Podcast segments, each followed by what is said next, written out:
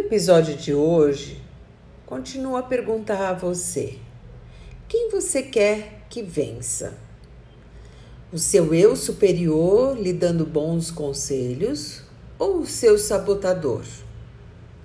Para isso, vou compartilhar com você um conto popular que é o cão e o lobo. Em toda lua cheia, sob o céu estrelado, o velho índio reunia a tribo em torno de uma fogueira e contava histórias. Certa vez, após ouvirem um lobo uivando distante e o cão da tribo reagindo, latindo alto, os índiozinhos se assustaram e, em seguida, disse o velho índio: Sinto diariamente uma luta dentro de mim. É como um valente cão e um lobo feroz se estranhando. Aí os índiozinhos ficaram todos curiosos e um deles, bem jovem, perguntou: Dentro do senhor?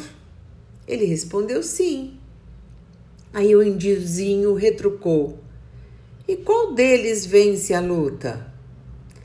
O velho pajé, fazendo um silêncio, instigando a curiosidade de todos, respondeu: Vencerá aquele que eu mais alimentar.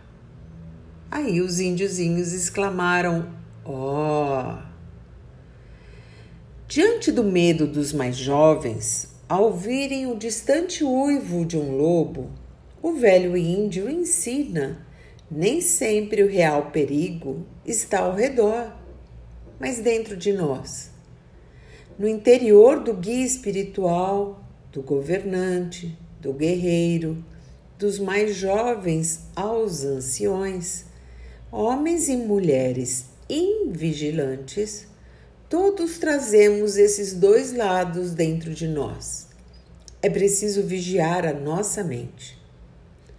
Nos conflitos íntimos, duas forças disputam nossas mentes o lado claro e o lado escuro de cada um de nós.